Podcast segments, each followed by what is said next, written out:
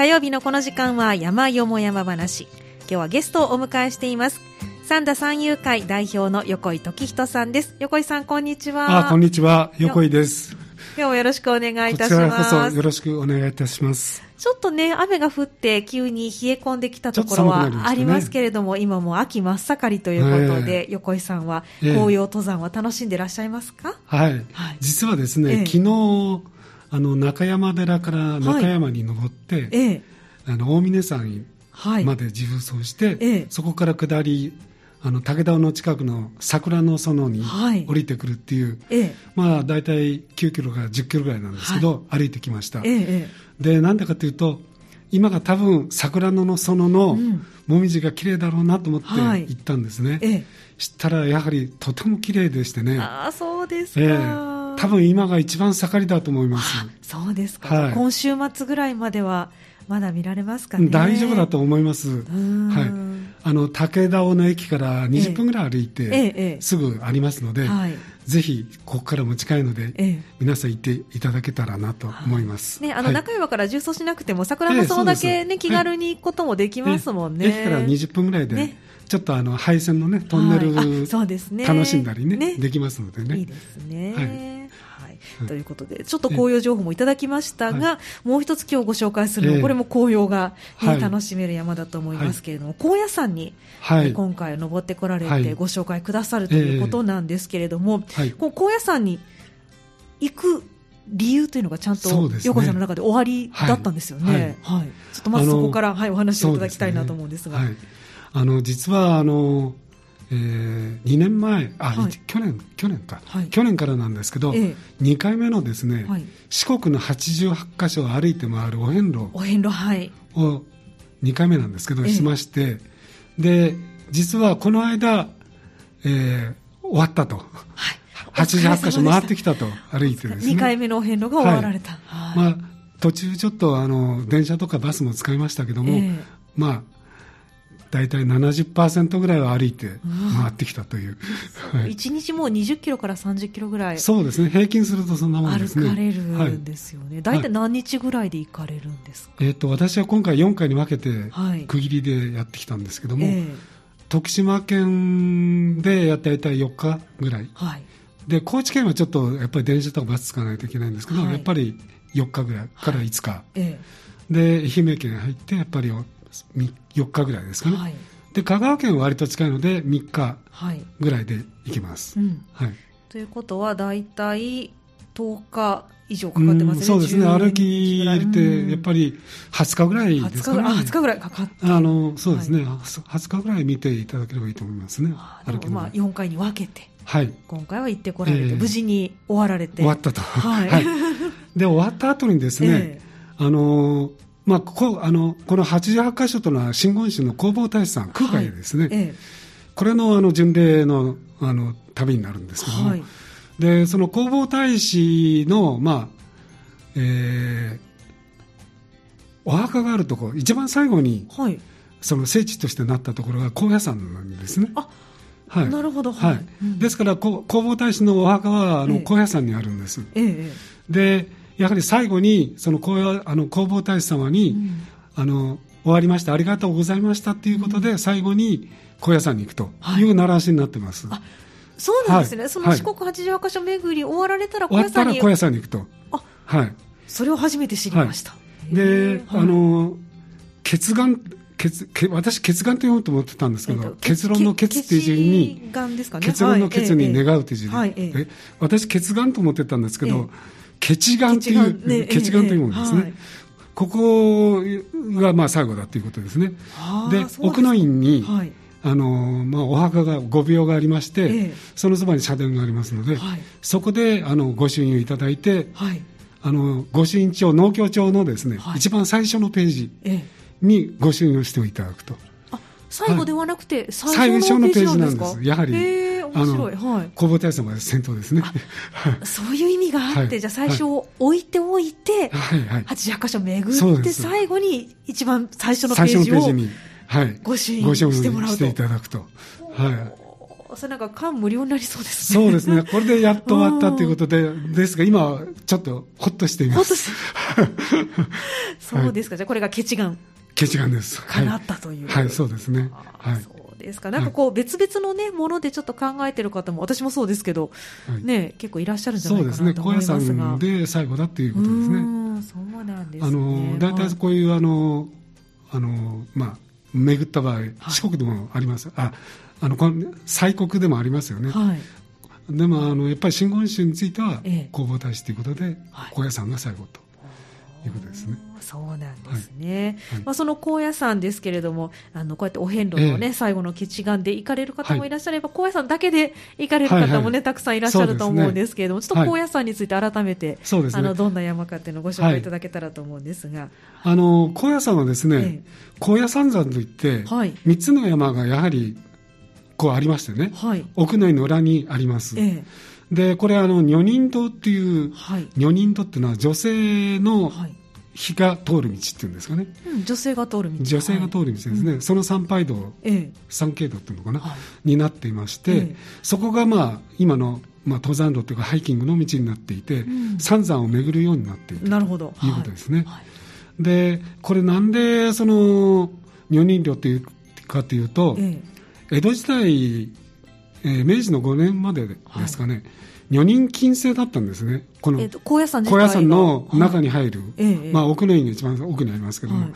ここに入るのは女性が入れなかったんですね。うん、ですから、少しでもその弘法大師様の近くに行きたい、行って拝みたいということで、その、うん、女人道が道ができたと。女性のための道路ができたと。じゃあ、この頃は奥の院には入れな入れなかったと、女性が。その、そこに一番近いところに行くための山がこの高野山山。そうで女人道という。女人道と。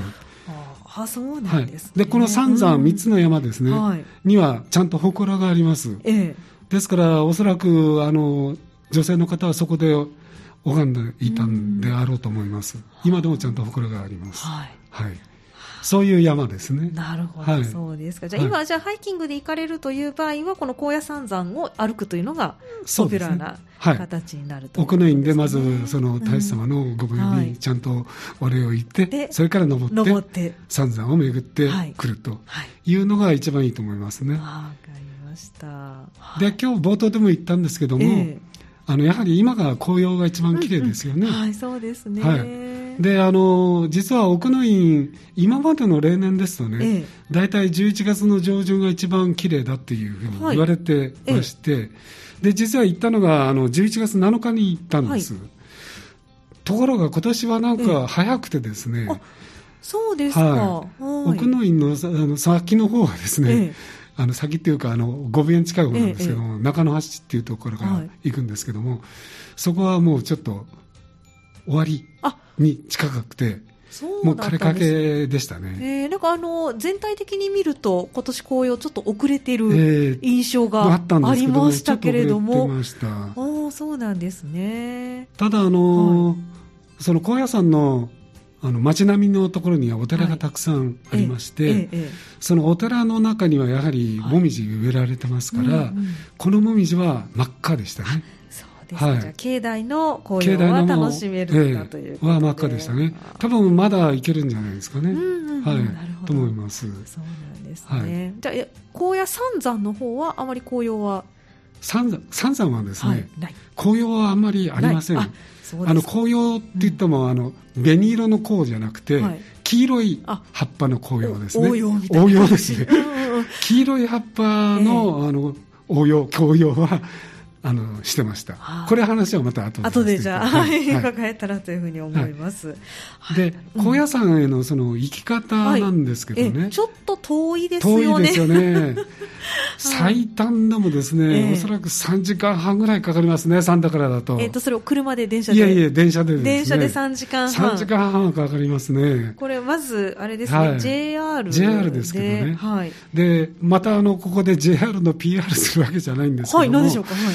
あの JR 西日本でですね、ええ、関西ワンデー切符っていうのを売ってます。関西ワンデー切符ワンデー切符、1日だけ、関西の近畿圏内って言ったらいいのかな。はいはいはい、ですから、えー、兵庫県ですと、播州阿古、はい、から、えー、和歌山県ですね、和歌山ですね、はいうん、それから滋賀県では敦賀まで、はい、JR が1日乗り放題、そういう切符があるんです。ちなみにおいくらでなおかつですね、はい、あなおかつ、えなおかつですね、はい、JR 乗り放題、はい、その近畿圏ですね、はい、それプラスですね、うん、今私たちが行く高野山、はい、高野山行くにはあの南海電鉄の高野線に乗っていますね、で、ねえー、その後にあのケーブルカー、はい。まあ、登山する人は別なんですけども、えー、ケーブルカーを使って高野山の上まで上がります、うん、で上がった後に先ほど言ってた奥の院、はい、ここまで行くのにはあのバスが出てます、はい、でこれらの,、まあ、その南海電鉄とバスって言ったらいいのかな、はい。うんうん、これもセットになってます、えっと、JR と南海とバスとプラス南海電車のはい、の高野山行きパス、ええ、はい全部の乗り放題、うん、というプラスですね、ええ、でこのワンデーパスは、まあ、高野山に行く方はこの南海のパスなんですけども、え、それ以外にも比叡山、比叡山に行くとかですね、はい、またあの長谷寺とか室生寺に行く、はい、まあ、近鉄ですかね、あの線です、これもプラスされている。選択制なんですけど何回乗るかその近鉄乗るかとか。行き先によって選択してですね、はい、その JR 乗り放題プラスができると、うんええ。で大阪の水上バスもタダで乗れる。乗船できると。すごいですね。こういうあのプラスプラスずくめなんですけども、はい、これでなんと1日、はい、大人3600円なんです、はあ、安いんです。相当安い。相当安いです。ですよね。普通高野山を往復するだけで、あの6000円ぐらいかかりますから。かかりますよね。はいはい。ですから、えーはい、あの今言ったおまけですね、はい、あの例えば水上バスの帰り水上バス乗ってくるとかですね、はい、ああとあの配管料もあの2割引きの券がついてます。そうですか、はい、すごいお得な。ですから、はい、とってもお得なパスですね、ええ。はい、ですから JR 西日本でそういうのも出てますってご紹介をさせていただきました。これあのサンダで買えるんですか？ああこれはですね、あの緑の窓口ではなくて緑の券売機、え、緑の券売機。券売機で、はい、前行く前日まで、はい、当日はだめです。前日までに前日までに緑の券売機で、購入できます、はい、これ1日ということですから往復も全部使えるってことですよね。全部使います。往復も使います。すごくお得。お得です。ですね。はい。ですから、はい、あの例えばあの、はい、敦賀まで行きたい方なんかは、えー、JR だけでも往復もっとかかりますからね、3600円で往復なんかできませんから、そうですね、そういう方はですね、はい、ぜひお使いいただけたらなと、ちょっと行ってみたくなりました。JR 西日本の代わりに PR させていただいて。いやでもこれ期間限定ですか？大体数年でやってますね。あね、今は秋のっていうのがついますけども、ええ、また今度冬のとか、ね、春のとかね夏のとかいうので、え、夏のだったらあの琵琶湖のねミシガンの船が乗れるのがついてますね、すごい。そういうことで、はい、あのプラスアルファが変わってくる。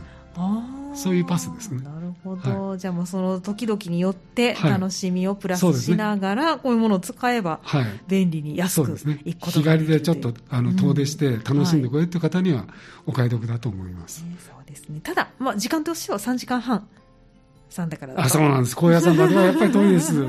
3時間半かかります。ねそうですね、はい、だから横井さん、今回行かれたのはじゃあ JR から南海の、えー、難波から？あ新今宮です。新今宮これは新今宮で、はい、あの南海電車のフリーパスがもらえるんです。あですからそうですか。緑の窓口では、はい、その、ええ先ほど言ってた、はい、南海とか近鉄とかそういうところに行く先の私鉄ですね、はい、のパスは、それぞれの駅が指定されてます。あじゃあそこまで行ってそうです。その南海なら南海のパスをわざわざもらいに行かなきゃいけない。新今宮に行って、はい、まあ新今宮が一番乗りやすいですからね。乗り換えには。難波よりも。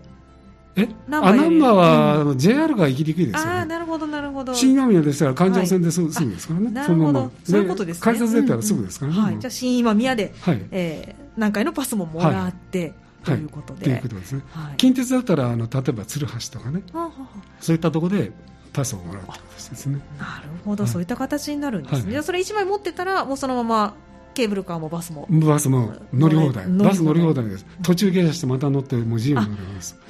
はい、結構高野山広いので広いですから、ね、ちょっとバス乗りたいなっていうことありますよね、えー、高野山巡りであの、お寺巡りしたい方のにはぜひいいと思いますね、ね、そうですね、はい、横井さんは今回はじゃあ、えっと、南海に乗ってどこまでケーブルカーも乗られて。ケーブルカーは今回、はい、あの三山を巡るっていうのが目的でしたので、ええ、高野山まで登るっていうのはしませんでした、あなるほど。はい、はい。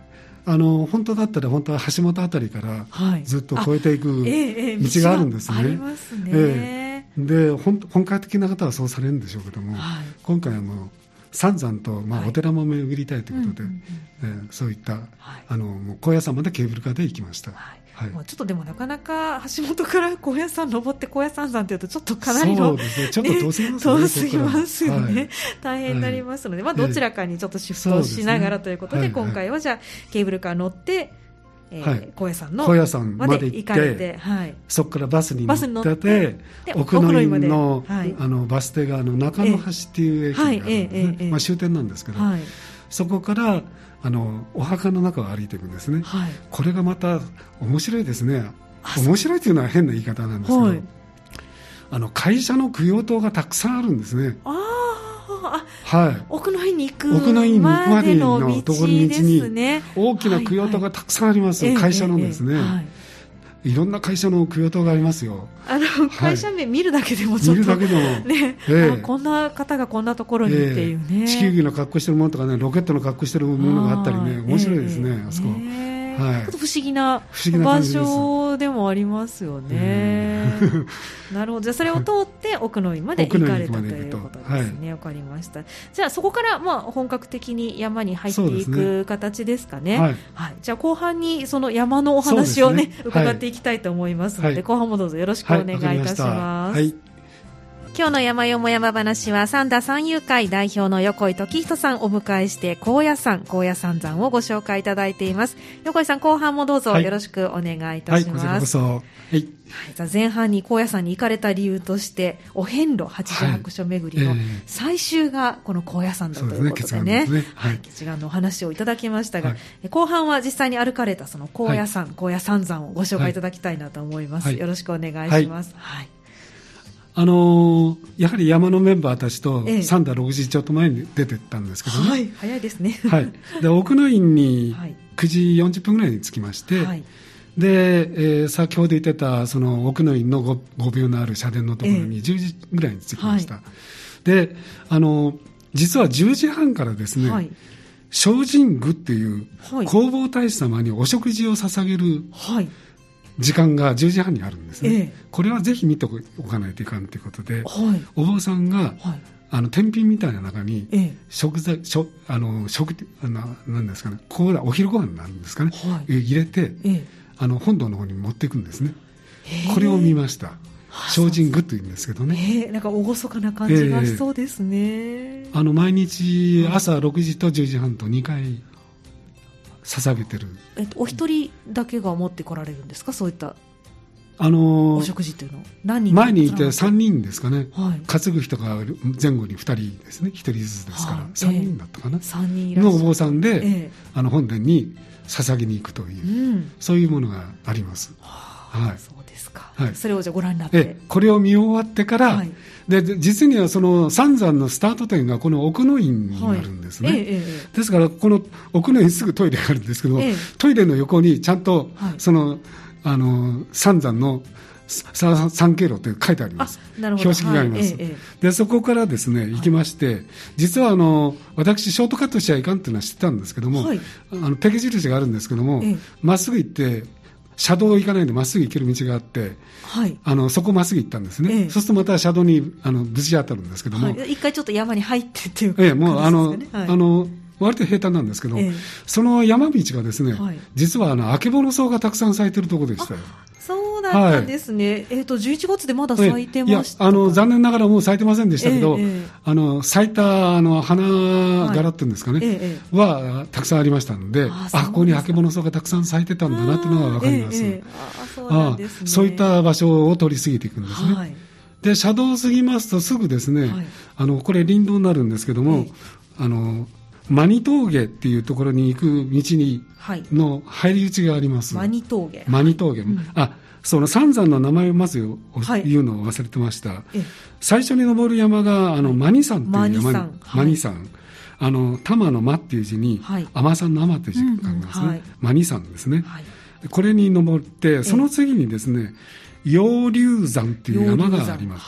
陽龍山の陽っていうのは上げるうん、あの手辺に上げるって駅っていう字ですね、陽、はい、に龍は柳ですね、はい、山ですね、うん、これが2つ目、はい、で3つ目の山が天竺山。天竺山。天竺山ですね、自転車の天地に軸ですね、あの天竺山。という山、この 3, 3つに登っていきます、はい、ですから登っていく三山はこの周回してまた奥の院に戻ってきたんですけども、ええ、半時計回りで回っていく形で登っていきました、はい、でまず最初にそのマニ峠というところの入り口から登山路を登っていくんですけど、はいうん、まあ、途中はやはりちょっと急でしたね。あそうですか、はい、急なところがあります、え、まあでもまあ距離的には短いですけども、うんうん。でマニ峠着きまして、はい、大体ここで海抜標高が900メーターぐらいあります、はい、もう結構高いところ、ね、結構高いです900メーターありますからね、うん、え大体そうですね。奥の院からいうと120、30メーターぐらい登った感じですかね、はい、になります、でここまで大体、えー、25分ぐらいで登れます、でマニ峠着きましてここでまあひ一休みして、でここはまあ峠っていうぐらいですか分岐の点なんですけどね、ええ。まあ、ただ我々は左側にこう回っていきまして、はい、あのマニ山を目指すということになります。はいうん、でこのマニ山はですねちょっと手前のところが急なんですけど、ええ、この峠から20分ぐらいで登れます。はい、で先ほど言いましたようにマニ山ここにはやはり祠があります。ですから祠にあの皆さん、多分女性の人たち、まあ我々もそうなんですけど、うん、登った方たちは皆さんお参りするということですね。なるほど、この三山にある祠に全部お、あの参りながらという形で登っていくんですね。はい。で、マニ峠から登っていきましてね、このマニ山の途中、やはりあの杉とかヒノキの木が多いです。はい、で、あのマニ山のその山頂もですね、はい、やはりあの木に覆われてまして。ええあの景色がいいわけではないんですね。はい、眺望はなし。眺望はないんですね。うんはい、ただあの、えー、杉とかこのヒノキの大きものすごく大きいですこの木は。はい、あここはですね、世界遺産の聖地ですから、はい、世界遺産の中です。あもうすでにこれ世界遺産の中この三山は敷地の中です、えええ、世界遺産の中です、ですから勝手にその伐採するとか、はい、そういうことは許されてませんよね。だからちゃんときれいに、はい、整備されてるっていうんですかね。ですから木もきれい。に伸びて、きれいにあのせ植栽されてるっていうか、バスあのあの干ばつなんかもないきれいに整備されてる山ですね。はい。でただですね。あのなんていうか張り詰めたちょっと何とも言えない雰囲気がやはりありましてね、あのちょっとまああの針葉汁ですから、はい、杉もあのヒノキもですね、えー、ちょっと暗いんですけども、はい、やはりあのこの日はちょっと晴れてましたから、うん、日はあの薄日は差します。うん。で見てると、やはりあの黄色い紅葉ですね、さっき言った黄色い葉は紅葉してますから、うんはい、それが要所要所に見ましたよね。うんただこうなんか普通の山登るのとは違う雰囲気ですね。なんかあの杉やヒノキの植林帯って山の中で結構ありますけれども、ありますけどもちょっと違います雰囲気が違いますね。なんかわからないけども、はい、ちょっと匂うわけではないんですけど、はい、なんかやっぱりこう醸し出すものがあるんですかね。なんかちょっとか我々もちょっと登っていて普通のハイキングとはちょっと違うなって感じはしました。やっぱりちょっと気持ちもなんか引き締まるようなそ、ね,、んな気持ちで登るような山ですよね。ですがあの弘法大師の秒5秒は、ええ、左側にずっと見ながら歩いていく形になりますね、うん、ずっと左側に、はい、まあ、ちょうどこう谷っていうか、うん、下には沢がありますから、はい、あの谷の下に5秒があって左側をずっと見ながら、うん、あの歩いていくという形になります。はい、ちょっと古の人たちが、女性たちがね、それを見ながらきっと登ったんだろうなったんだろうなっていうのを解雇しながら、らうん、えー、しながら、はい、あの、登ってきました。はい。はい。で、これがマニ山。マニ山ですね。はいでここからあのちょっと20分ぐらい行きますと、黒川峠、ここも割と平坦なところなんですけど、ちょっと下りますけども、黒川峠っていう峠がありまして、でここから15分ぐらい、また黒川峠から15分ぐらい登りますと、陽龍山という、ここが一番高い山になります。はい、これも2番目の山ですね。そうですね、はい、2番目の山、陽龍山です。で、ここがですね、高さでいうと、えー、何メートルありますかね、えー、1000、飛んで8メーター。1008メーター。1008メーターですね。これ、高野山山の中で一番高い。一番高いですね。はい。はい、マニ山が1004メーターですから。はい、そんなに変わらないですね。あそんな変わらないけど、ちょっと高いですね、はい、山のが。で、ここはですね、やはり、あの、一番、あの、なんていうか、三山の中では、はい、あの、よく整備されてるというか、ちょっと広いのかな。うんはい、広くてですね、祠も割と立派ですね。で、ありまして、あの、こっから見た、あの、こっからはちょっと紅葉も見れましたね。そうですはい、赤いもみじもありまして、ええ、で、まあ、黄色い紅葉も見れるという感じで、あの、三山の中では景色は一番良かったです。やはり一番高い山、はい、ということもありですね。で、あの、ちょうど、どっち側なんですかね、あれ、西側になるのかな、はい、あの、方には、あの、山、大阪の方の山がちらっとは見えますね、うんはい、ちょっとだけ、ええ、あの木立の中からちらっとは見えます、はい、ただあの、うん、この三山みんなそうなんですけど眺望は良くないです、はい、もう常にずっと樹林帯。樹林帯の中で。す樹林帯をアップダウンアップダウンという形になるんですね,、ですね。ただまああのなかなか綺麗な、うん、あの周りもですね雰囲気も良かったですね、はい、整備されてる、ね、整備されてますね。はい、はい。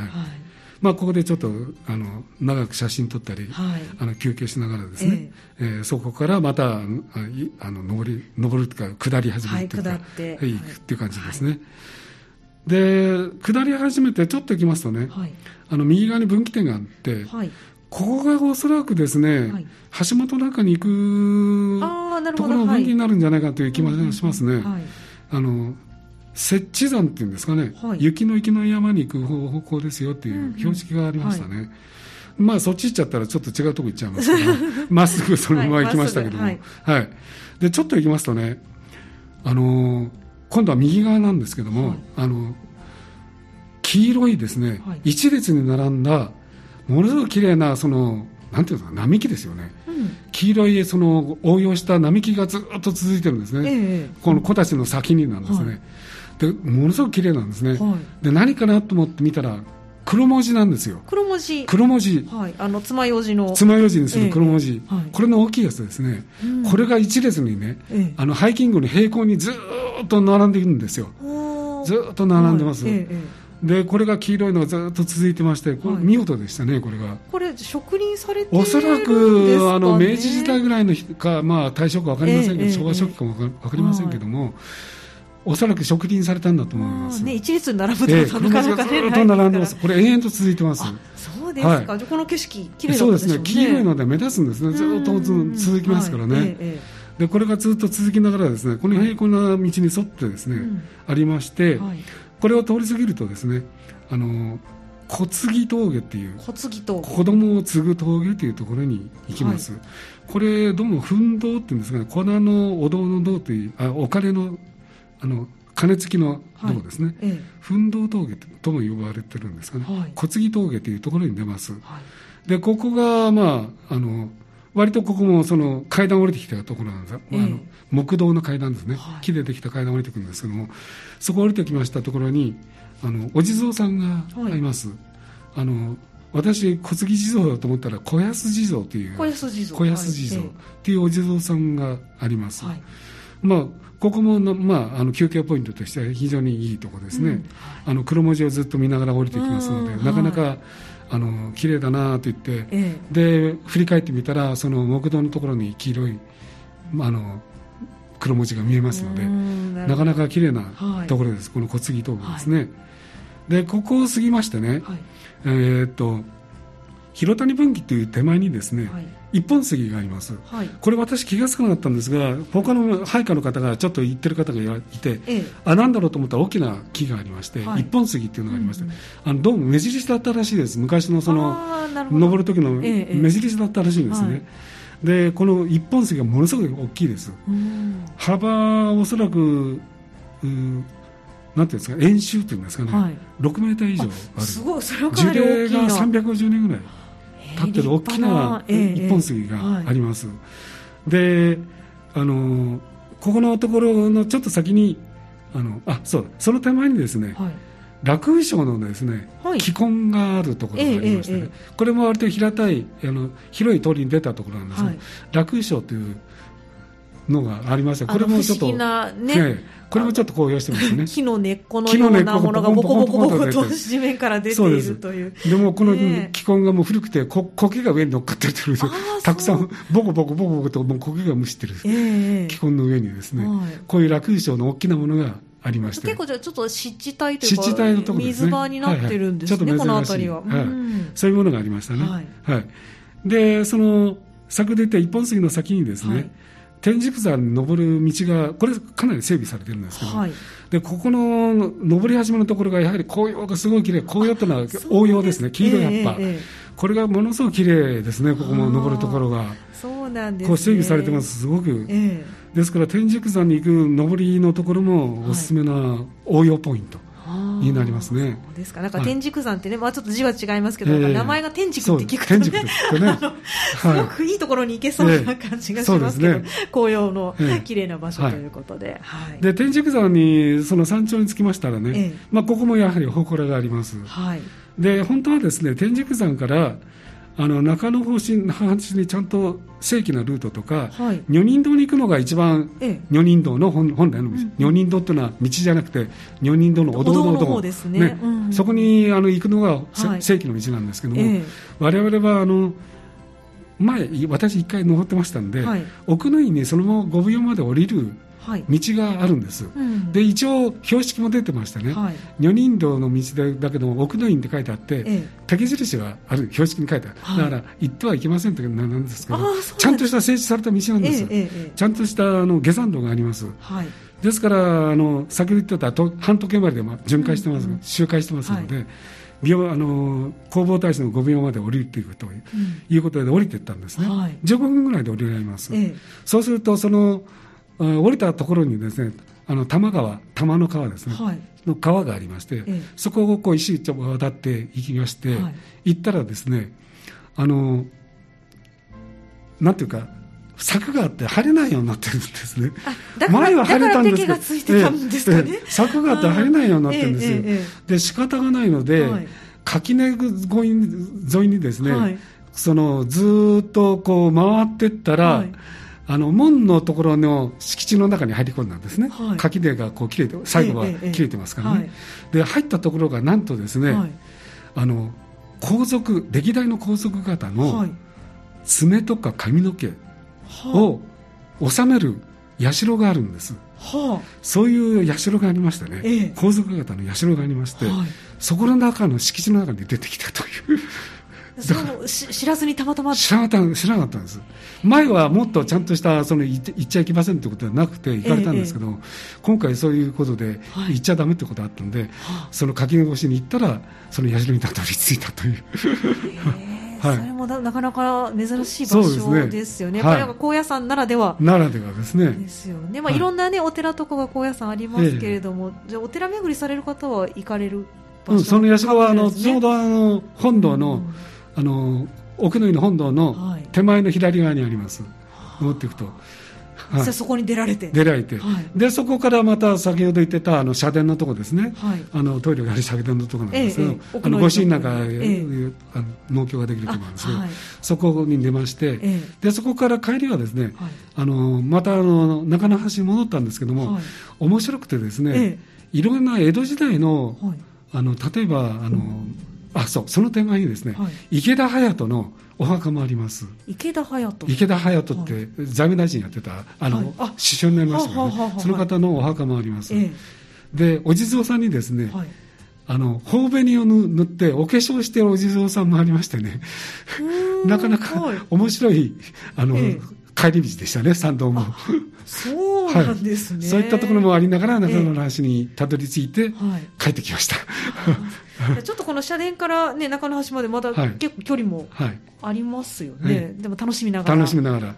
で最後はあのバスに乗って、はい、あの金剛無事に行きましたね。金剛無事が安中した本殿ですから、はいはい、そこの本殿に行って、ええ、あの庭園なんかを見ましてね、はい、であの屋根の上にはあのあの消火用水の樽が置いてあるんで珍しいんですよね。社殿の上に樽があるんですよ、消火用水の。えこんなのがあるんだと思って、えー、そんなの見ながら、はい、金剛無事に言って、はい、それで帰ってきました。そうですか。じゃあこれはもう山もそうですけども、もちろん御朱印もそうですし、観光も、観光もお寺巡りもできてということで。紅葉もなかなか、あの、お寺の紅葉も綺麗です。はい。なかなか贅沢なそうでしたね、ね、ですから今回はハイキングプラス、はい、その観光も兼ねてという感じでしたね。うん。うん、えー、そうですか、はい、じゃあ高野山行かれるという時は、うん、よかったら紅葉の時期。にそうですね。紅葉の時期が一番いいと思いますね。いいかもしれないですね。11月の初旬。初旬、はい、例年であれば11月の初旬初旬ですね。が見頃ということですのでね、はい、はい、ぜひお出かけいただけたらと思います。ワンデーパスを使ってあそうですね。ぜひ。とも、はい、使っていただけたらと思います。はい、今日の山よも山話のコーナーは三田三遊会代表の横井時人さんに高野山山ご紹介いただきました。横井さんありがとうございました。どうもありがとうございました。以上山よも山話のコーナーでした